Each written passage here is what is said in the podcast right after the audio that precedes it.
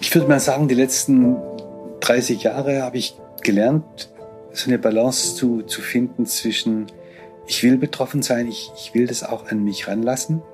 Wenn ich das nicht tue, dann werde ich äh, nur Verwalter von irgendwelchen Hilfsmitteln.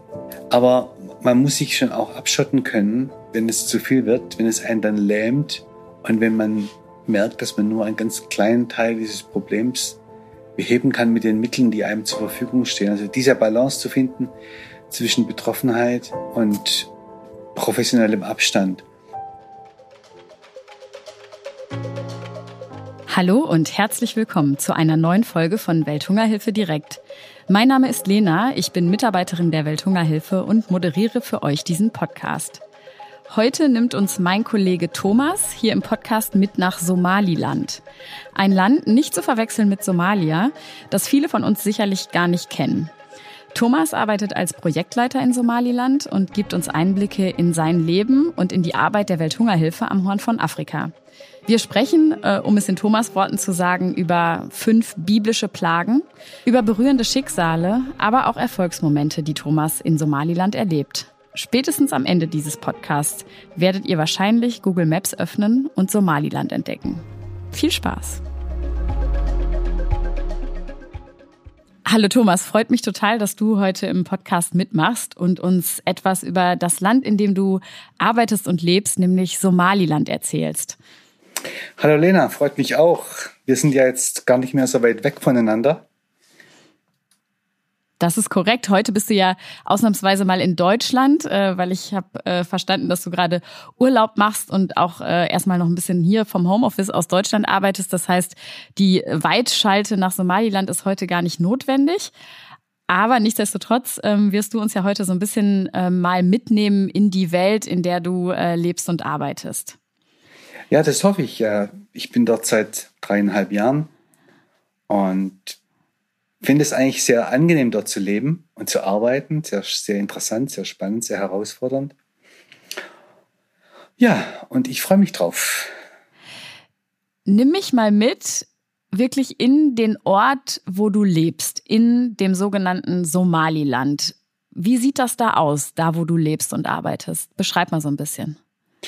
Ich lebe in Hargeisa, das ist die Hauptstadt von Somaliland hat wahrscheinlich mittlerweile auch eine Million Einwohner, ist also schon eine, eine richtige Stadt.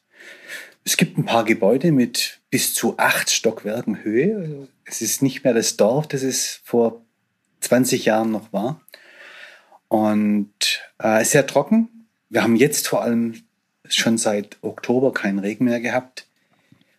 Von daher ist es ähm, jetzt alles sehr, alles sehr gelb.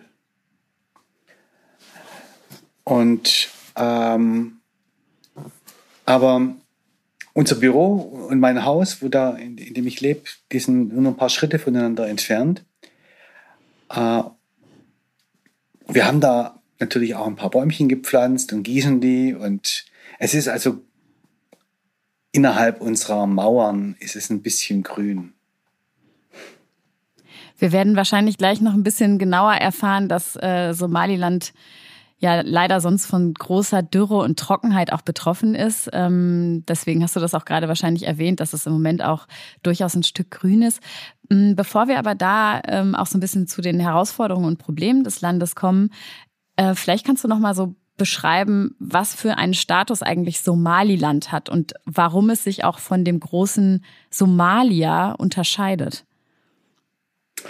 Ja, das kleine, tapfere Somaliland ist gar nicht so klein, ist halb so groß wie Deutschland.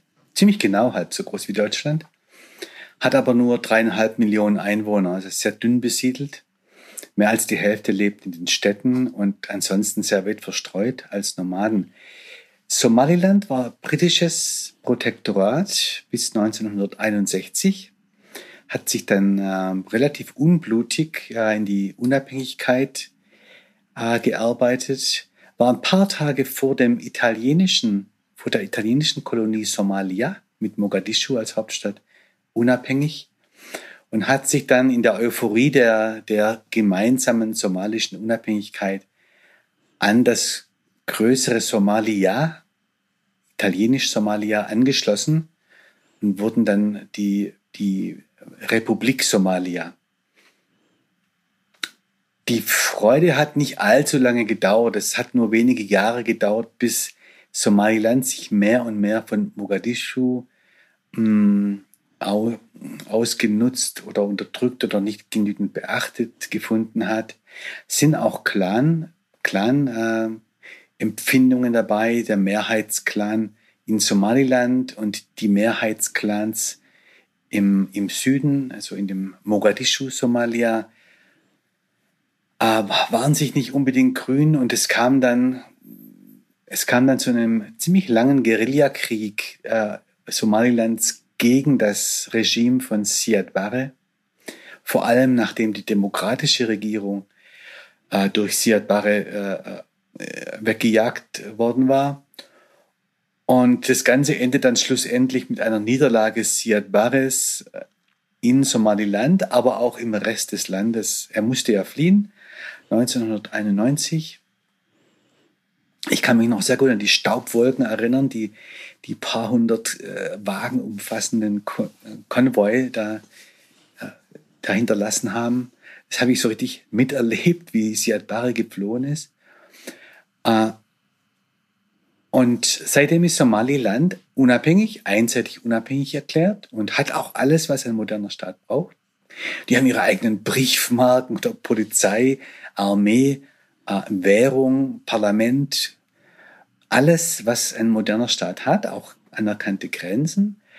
Aber es ist, weil es sich eben einseitig unabhängig erklärt hat, von einem vollkommen dysfunktionalen Staat, Somalia, ist Somaliland von keinem Land der Welt anerkannt. Und das ist, das ist für das Land sehr schwer. Seit 30 Jahren zeigt es der ganzen Welt, dass es ein Land sein kann, das seine Dinge regelt, für, für alle Bürger Sicherheit äh, auch gewährleistet. Somaliland ist das sicherste Land Afrikas laut Welthungerhilfe-Einschätzung. Da gibt es um die ersten drei, vier Plätze vielleicht auch unterschiedliche Meinungen, aber es gehört zu, den, zu, den, zu der Handvoll sicherster Länder Afrikas, ganz im Gegensatz zu seinem großen Nachbarn Somalia.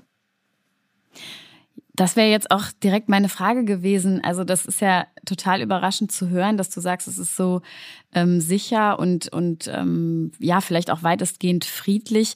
Wie kann das sein, dass sozusagen ein dysfunktionaler Staat, wie du sagst, wie Somalia, ähm, ja, neben einem ähm, Somaliland liegt, beziehungsweise andersrum gefragt, wie kann sich Somaliland denn so tapfer aufrechterhalten und, und friedlich sein? Woran liegt das?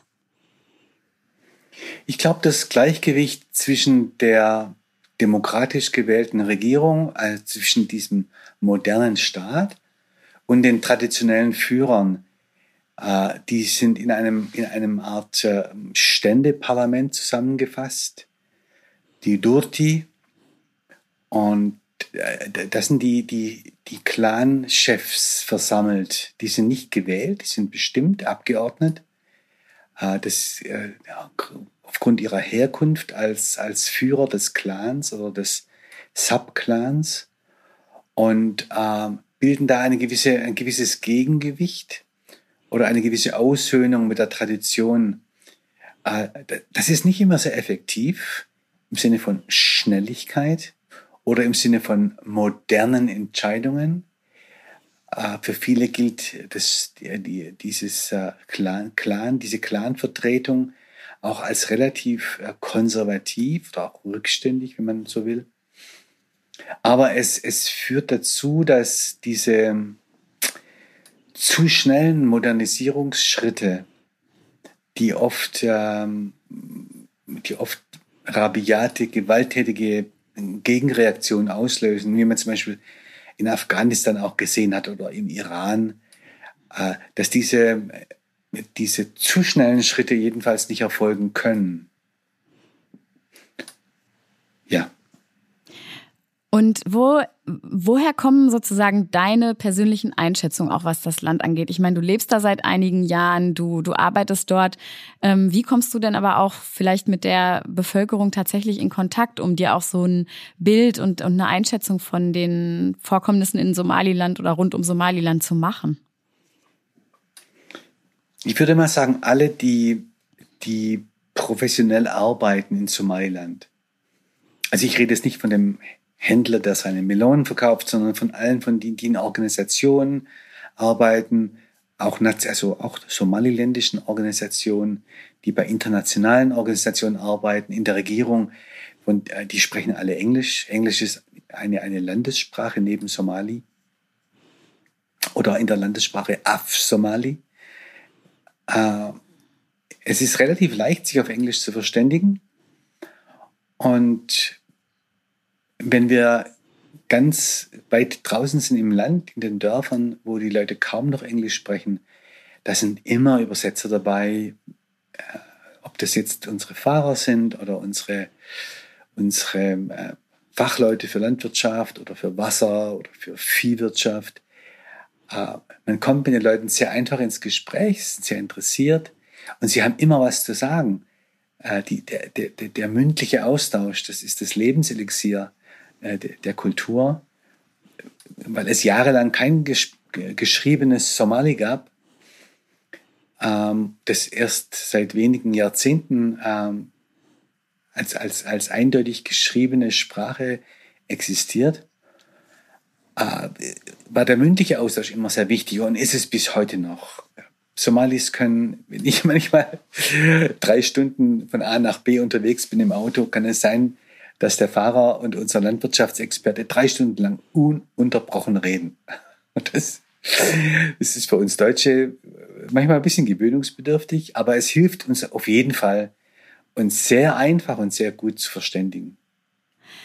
Ähm, du hast es jetzt ja schon ein bisschen angedeutet. Was ist das für eine Kultur, die sagt man eigentlich somaliländische Kultur? Ich glaube, ich, das ist falsch. Die somalische ist aber auch nicht ganz richtig, oder?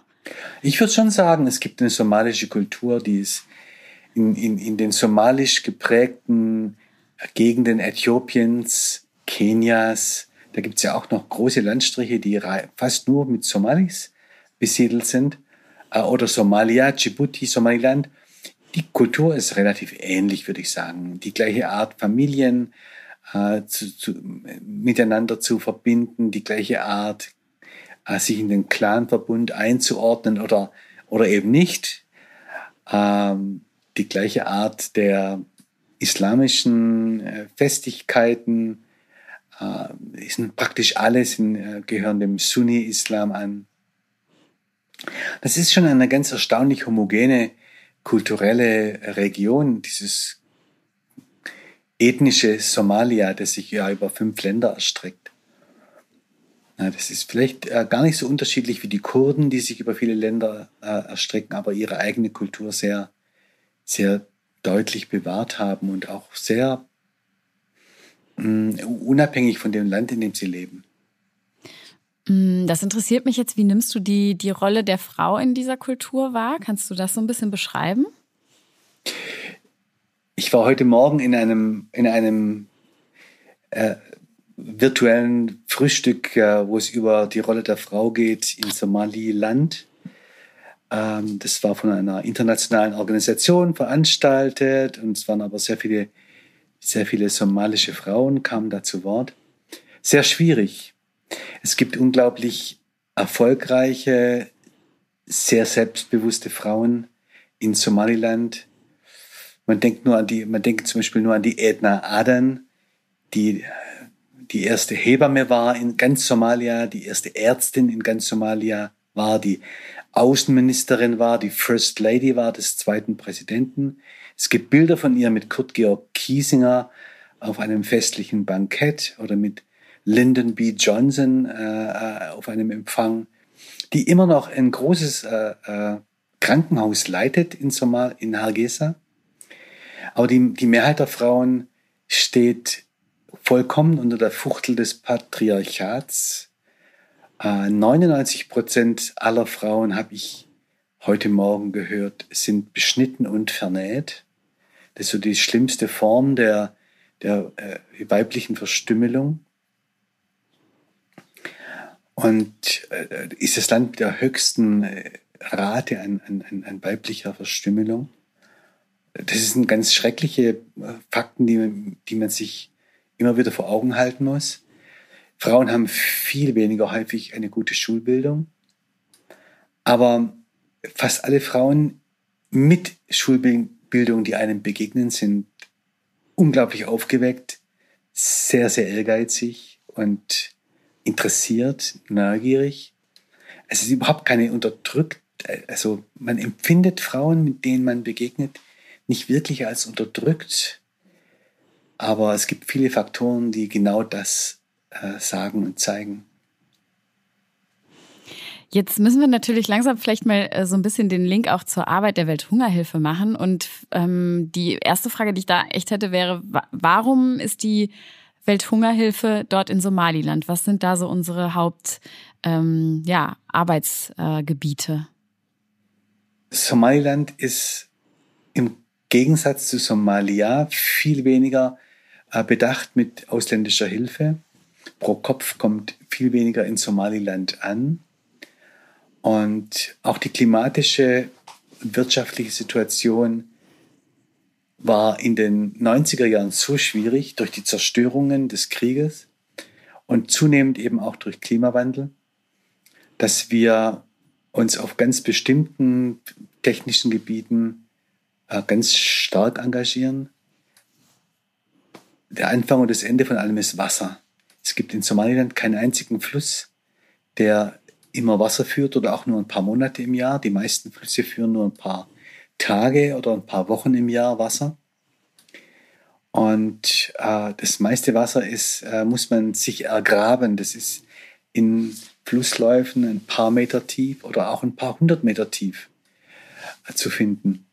Und das ist schon mal der, unser, wichtigster, unser wichtigster Arbeitsbereich, dass wir den, die Menschen darin unterstützen, ihre Wasserquellen äh, besser zu schützen, nachhaltiger nutzen zu können und auch die ganz großen Entfernungen äh, zum Wasser holen versuchen mit, mit Solarpumpen und Leitungssystemen zu überbrücken.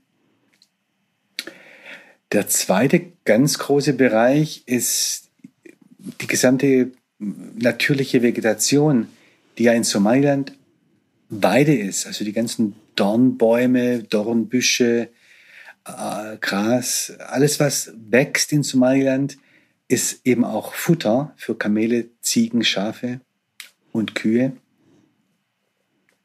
Und das ist unter massivem, unter, unter massiv bedroht durch den Klimawandel, durch die langen Dürren, äh, die dann manchmal gefolgt werden von sintflutartigen Regenfällen. Immer mehr Boden wird weggeschwemmt, immer weniger Wasser kann versickern.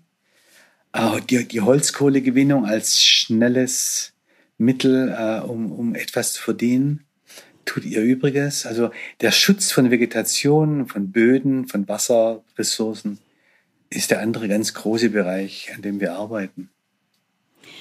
Du hast ja auch leider schon die wirklich ein oder andere äh, heftige Natur- oder Klimakatastrophe in Somaliland erlebt. Beschreib mal so ein bisschen, mm, was dann vonstatten geht. Also wenn, ähm, ich weiß nicht, also wenn zum Beispiel sinnflutartiger Regen oder absolute Dürre eintritt, ähm, was bedeutet das? Was, was passiert mit Mensch und Tier? Und natürlich auch, wie, wie reagieren wir dann oder wie unterstützen wir als Welthungerhilfe dann auch die, die Bevölkerung? Ich, gestern habe ich äh, ein E-Mail bekommen von meinen Kollegen mit großer Begeisterung von verschiedenen Kollegen. Es hat geregnet, Thomas, es hat geregnet. Äh, wir haben jetzt seit Anfang Oktober darauf gewartet, dass die Regen beginnen. Die hätten eigentlich Ende März beginnen sollen. Kamen jetzt mit drei, vier Wochen Verspätung auch noch akzeptabel. Äh, schlimm wird's, wenn eine ganze Regenzeit ausfällt. Dann gerät, dann gerät die ganze Vegetation durcheinander. Und dann gibt's einfach viele Brunnen, die austrocknen. Die Leute müssen dann entweder tiefer graben, wenn das nicht mehr geht, müssen sie viel weiter laufen. Wenn das nicht mehr geht, müssen sie mit Lastwagen versorgt werden. Wir haben jetzt wieder angefangen, äh, in manchen Gegenden äh, Water Trucking zu machen, also mit Lastwagen Wasser in die Dörfer zu bringen, Tanklastwagen. Sehr, sehr teuer, nicht überhaupt nicht nachhaltig, äh, aber manchmal die einzige Möglichkeit, ein Dorf nicht zu zwingen, sich selber aufzugeben. Die, die Leute würden, würden dann einfach wegziehen und ihre Behausungen äh, dem Schicksal überlassen, vielleicht ihre Tiere mitnehmen, wenn es denn geht. Aber viele Tiere sterben dann eben auch einfach. Die verdursten oder verhungern oder sterben an Krankheiten, die ihnen durch zu wenig Nahrung, zu wenig Wasser äh, den Garaus machen. Da gibt es also dann wirklich, es gibt auch menschliche Todesfälle. Äh, jetzt direkt verdursten, würde ich sagen, ist wahrscheinlich eher der, der, der seltenere Fall. Aber dass man durch ständiges, ständig mangelnde Körperhygiene, ständig nicht genügend trinken, äh, dass man krank wird, wenn man auch nicht genügend isst, vor allem nicht keine frischen Sachen essen kann, dass man dann krank wird und, und stirbt. Das kommt bei alten Leuten, bei kleinen, bei, bei jungen, sehr jungen, also Kindern, Babys, äh, dann schon deutlich häufiger vor. Es ist also wirklich letztendlich lebensbedrohlich äh, für die Menschen.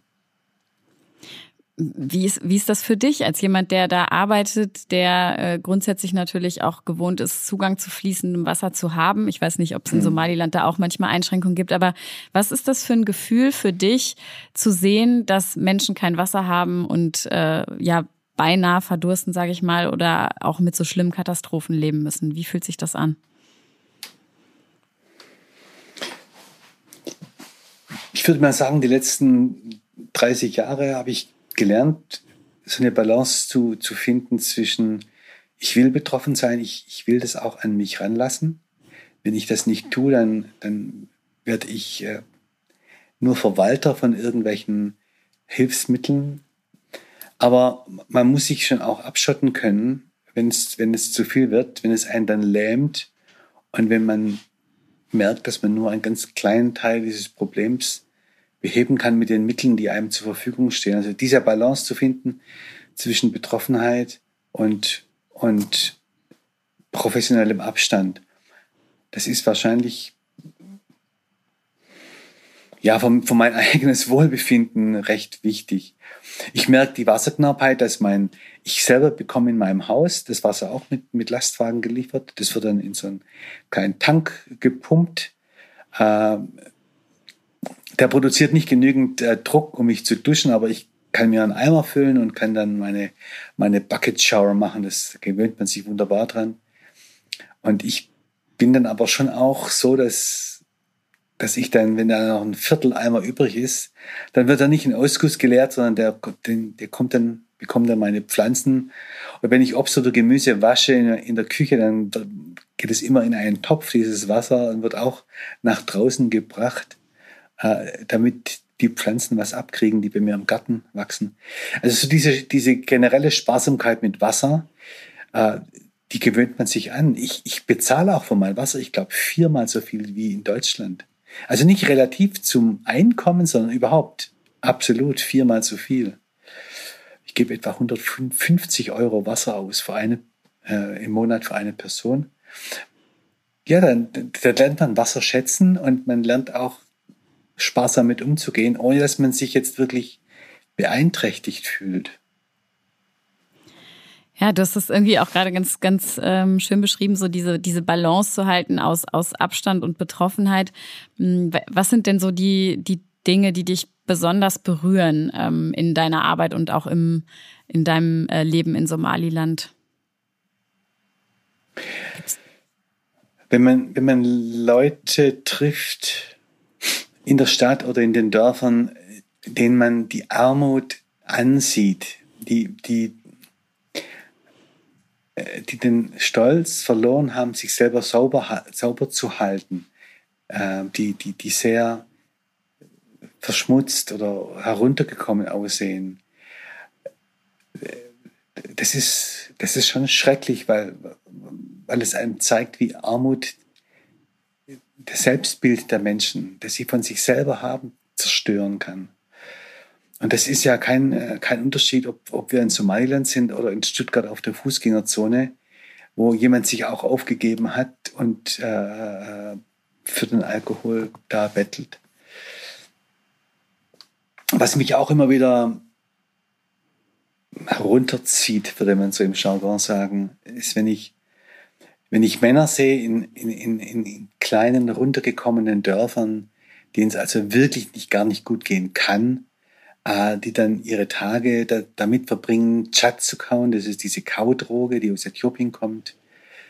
Äh, und, und da im Prinzip das gesamte Einkommen, das die Familie, das gesamte magere Einkommen, das die Familie hat, äh, dieser Droge opfern und ihre eigene Gesundheit und zusätzlich noch aufhören zu arbeiten, auch die kleinsten Dinge nicht mehr zu tun, die, die der Mann traditionell äh, schon noch tun müsste. Ja, das kann ich mir vorstellen. Die Herausforderungen, die du jetzt eben ja schon genannt hast, sind einerseits der Klimawandel, der natürlich ähm, ja auch Armut in letzter Instanz verursacht, dann so etwas wie äh, ja wie eine Art Übergangslösung, die die Menschen vielleicht glauben zu gefunden zu haben in dieser in dieser Droge Chat. Ähm, ich wir haben mal kurz drüber gesprochen, auch im Vorfeld, es gibt ja noch weitere Herausforderungen, die so sozusagen die Komplexität in Somaliland größer machen. Ich weiß nicht, du hast, glaube ich, mal von fünf biblischen Plagen gesprochen. Welche sind das? Die bekannteste ist vielleicht die Dürre, klar. Ähm, die Überschwemmung, die mit der Dürre zusammenhängt, Klimawandel, Wetterextreme.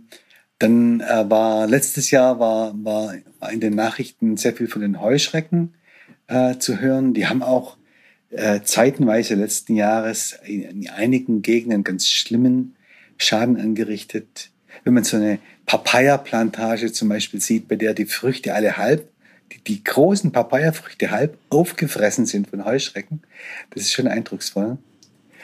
Ich würde sagen, ähm, wahrscheinlich ist das äh, für das Land das allerschlimmste Problem, die, die ähm, die Chat-Abhängigkeit, der wahrscheinlich 80, 90 Prozent der Männer zum Opfer gefallen sind, der erwachsenen Männer. Klimawandel ist auch ein Riesenproblem natürlich. Ähm, die Heuschrecken nur zeitenweise und kurz. Korruption an allen Ecken und Enden äh, ist auch ein Riesenproblem. Sind wir schon bei fünf? Vielleicht bei ich weiß nicht, du hast, ich, ich erinnere mich, hast du nicht, hast du nicht nochmal von dem wuchernden Strauch erzählt? Gehört Ach ja. Prosopis. Das ist jetzt vereinzelt ein Problem äh, in manchen, in manchen Gegenden. Äh, ein, ein eingeschleppter von, von gut meinenden Entwicklungshelfern und Aufforstern eingeschleppter Strauch aus Südamerika, der heißt Prosopis juliflora. Ähm, auf, auf, hier in, in, in Somaliland nennt man ihn Garawa, der Unbekannte. Äh, in, in, anderen, in anderen äh, Ländern Ostafrikas heißt er dann Teufelsbaum oder, oder, oder irgendwie böser Baum, äh, Mawenge in, in Kenia. Ich habe in den 90er Jahren diesen Baum selber noch in Auffassungsprogrammen verwendet. Äh, war ein schwerer Fehler ich wusste nicht, wie invasiv dieser, dieser Baum sein kann. Und er, er überwuchert tatsächlich Quadratkilometer um Quadratkilometer. Wir haben wahrscheinlich in Somaliland ungefähr 7000 Quadratkilometer mittlerweile überwuchert. 7000 Quadratkilometer. Ähm, der Baum ist, wenn er wächst, kaum nutzbar, weil er sehr dornig ist, die Blätter sehr bitter Sobald ein Tier anfängt, ihn zu benagen, wird er auch nochmal in Sekundenschnelle nochmal bitterer. Und ähm, die Leute haben weder die Werkzeuge noch die Ideen, wie sie, was sie mit diesem Strauch machen können.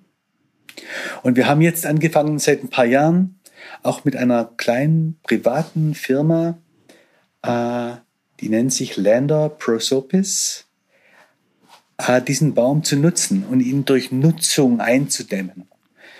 Zum Beispiel haben wir jetzt 50 Tonnen Notfutter für, für, für Dürre bedrohte Tiere äh, produziert aus, aus dem Baum. Wenn man das schreddert und trocknet, dann äh, äh ist, ist der Baum tatsächlich wieder, nutz, wieder nutzbar. Ähm, und man, man, äh, wir fangen jetzt auch an, Holzkohle zu produzieren, grüne, nachhaltige Holzkohle aus diesem Baum, die dann auch äh, CO2-freundlich freundlicher produziert wird. Die besten Parketthölzer kann man aus diesem, aus diesem Baum schneiden, also die besten weltweit. Und auch für die menschliche Ernährung sind die Schoten durchaus verwendbar als Eiweißzusatz zu Weizenmehl. Also der Baum ist komplett durch und durch nutzbar, wenn man weiß wie, wenn man die richtigen Werkzeuge hat. Und da arbeiten wir gerade dran und ja, haben die, erst, die ersten bescheidenen Erfolge.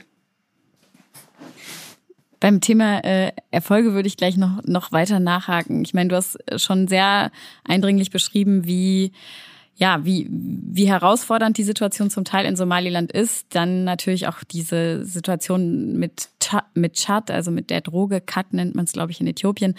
Ähm, was kann die Welthungerhilfe denn tun, um sozusagen das äh, Land zu unterstützen und die Menschen auch zu befähigen, letztendlich selber ähm, ein Stück weit Armut zu besiegen, Hunger zu besiegen, ein besseres Leben zu bekommen. Was sind da so die Erfolge, die, die du sehen würdest, auch vielleicht im Kleinen?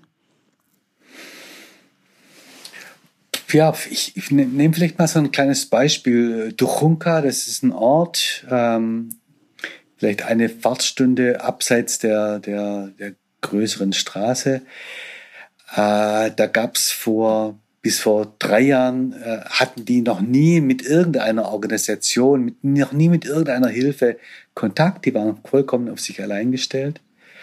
Die haben dann angefangen, äh, wir haben die besucht und haben, Wasser war das große Problem, wie bei den meisten Dörfern. Dann haben die eine riesige Grube ausgehoben. Ähm, wir haben die ein bisschen angeleitet, wie die aussehen muss und wo die liegen muss. Und äh, mittlerweile haben die eine, eine, eine Betonsisterne, äh, die sie weit, weitgehend aus eigener Kraft geschaffen haben, mit ein bisschen Zement und Werkzeug von unserer Seite äh, und, und haben 270 Kubikmeter Wasser. Die können also in einem normalen Jahr kommen die von Regenzeit zu Regenzeit und haben dann pro Kopf ihre 20 Liter Wasser. Die haben jetzt eine zweite Grube ge, äh, ausgehoben und das ist eine unglaubliche Arbeit in diesem steinigen Boden und vertrauen darauf, dass wir irgendwann mal, und wir haben gesagt, das wird dieses Jahr vielleicht nicht mehr klappen, aber nächstes Jahr haben wir wieder Gelder und können ihn nochmal äh, die Beton, Betonauskleidung dieser Grube und die Wellblechabdeckung dieser Grube finanzieren. Das könnten die selber nicht stemmen, aber den Großteil der Arbeit haben sie selber gemacht. Und, und dann mit, mit zwei solchen Zisternen äh, von vielleicht 700, 800 Kubikmeter insgesamt können die dann wirklich ähm, ähm, auch in einem Dürrejahr über die Runden kommen. Die haben, die haben gleichzeitig ähm, etwa 70 Hektar von ihren gefährdeten, erosionsgefährdeten Weiden abgesperrt. Und zwar nicht mit Zäunen, das, das wäre viel zu teuer, sondern einfach mit Bewachung und haben einen Vertrag geschlossen mit der Regierung, mit uns, äh, dass dieses Gebiet geschützt wird, nicht mehr beweidet wird, ganz strikt auch keine Holzkohle mehr äh, gewonnen wird. Wir geben ein, ein bisschen Geld rein, damit die Arbeiter bezahlen können, um solche Erosionsschutzmauern zu bauen. So ähnlich wie unsere Weinbergmauern, äh, nur äh, etwas schlichter und und nicht so ganz schön aufgeschichtet wie bei uns im Schwäbischen, aber hilft auf jeden Fall gegen Erosion. Und der Erfolg ist nach zwei Jahren schon deutlich sichtbar. Zwei Regenzeiten hat dieses Gebiet jetzt erlebt und ist schon deutlich besser aufgewachsen als die ungeschützten Flächen daneben. Also die fangen wirklich an, sich selber zu helfen, hat dieses kleine Dorf und da gibt es Dutzende, Hunderte von solchen Dörfern, die auf diesem Weg sind und brauchen oft gar nicht so viel finanziellen Input, sondern mehr Beratung und, und auch ein bisschen technischen, technischen Rat. Ein paar spezielle Werkzeuge oder Baumaterialien, die sie nicht so einfach kriegen können. Und da sind einige, einige Dörfer, also jetzt in unseren Projektgebieten einige Dörfer auf einem recht guten Weg. Viele haben viel besseres Wasser, als sie jemals hatten. Qualitativ besser, auch von der Menge und von der Verlässlichkeit her. Ähm, immer mehr Dörfer haben das, haben das ganze Jahr über Wasser. Es ist, es ist immer noch eine Minderheit, aber die Zahl derer, die das ganze Jahr über Wasser haben, wächst. Gibt es ein Beispiel, wo du vielleicht mal ein, ein Dorf oder auch eine lokale Bevölkerung ähm, in einer Gemeinde, wie auch immer, so über einen Zeitraum begleitet hast und auch ähm, mitbekommen hast, wie sie, ja, wie nach und nach die Situation sich verbessert und wo du dann vielleicht auch ähm, erst einige Jahre später nochmal wiedergekommen bist, wo man sagen kann, das Ganze hat dann auch nachhaltig ähm, sich äh, aufrechterhalten? Hast du so ein Beispiel? Ja, äh, ein kleines, kleines Städtchen Dilla auf der Straße von Hargeisa nach Boroma.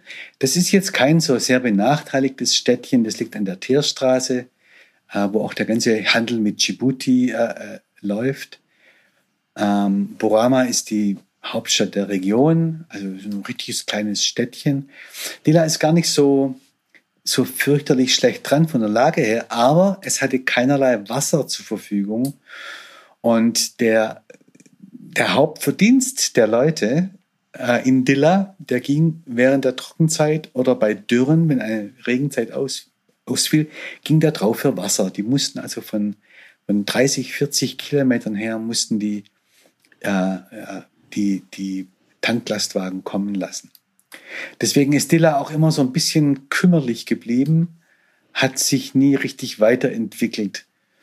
Und äh, wir haben da vor drei Jahren äh, ein, lang, ein langwieriges Projekt, es war sehr anstrengend und sehr langwierig, ähm, zum guten Ende gebracht, dass wir äh, Wasser pumpen von etwa 18 Kilometer Entfernung.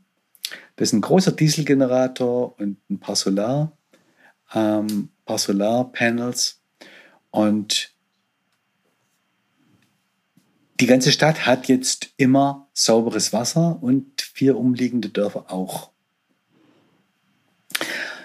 War unser größtes Einzelprojekt, was Investitionen anbelangt. Also da, da flossen schon 150.000 Euro ungefähr für die ganzen Rohrleitungen, Generator und Wasserbehälter und so weiter. Aber mittlerweile haben 200 Haushalte haben sich selbstständig mit eigener Investition, das sind auch immer 100, 150 Euro, haben sich einen Anschluss ins Haus besorgt. Die haben also jetzt Wasser im Haus. Wirklicher Luxus in Somaliland.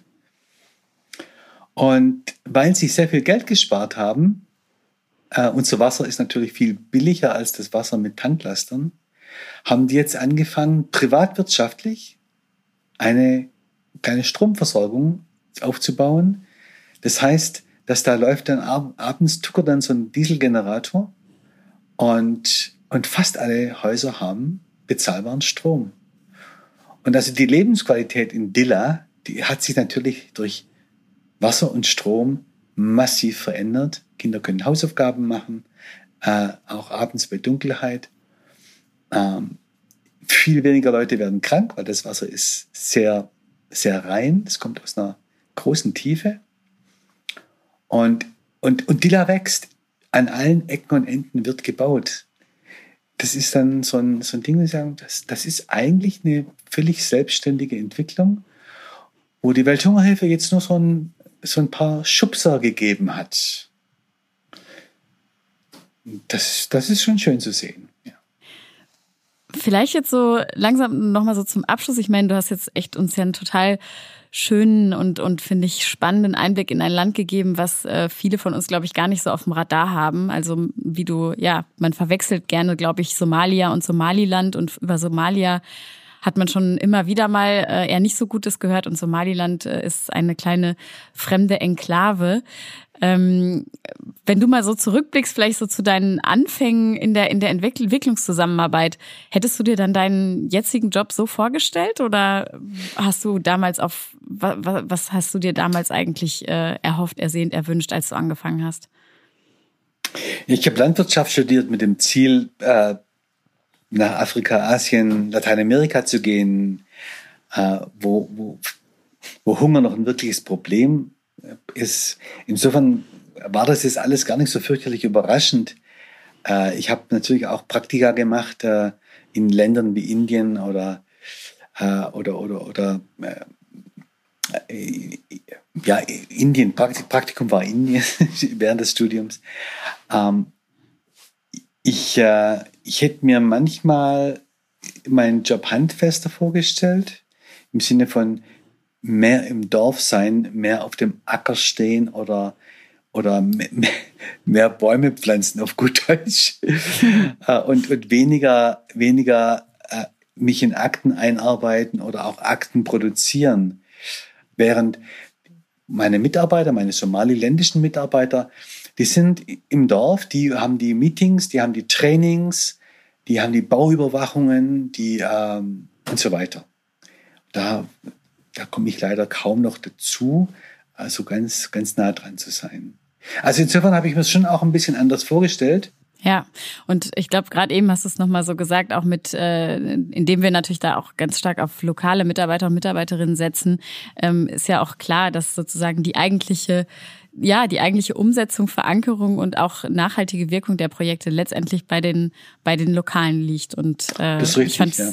Fand's ja. ganz schön, wie du äh, gesagt hast, als Welthungerhilfe haben wir einen guten, einen wichtigen Anstupser gegeben. Ich glaube, so hast du es äh, genannt in genau. unserem Gespräch heute. Ja, Mensch, Thomas, ähm, wann geht's zurück nach Somaliland? Wann fliegst du wieder? Ich bin noch ein paar Tage in Addis, wo mein Chef ist. Ähm der Matthias Späth, der Regionaldirektor ist in Addis. Mhm. Somaliland ist ja, ist ja unterhalb des Regionalbüros Addis angesiedelt. Da habe ich noch zwei, drei Tage Besprechungen und dann bin ich am 16. Mai bin ich wieder in Hargeisa.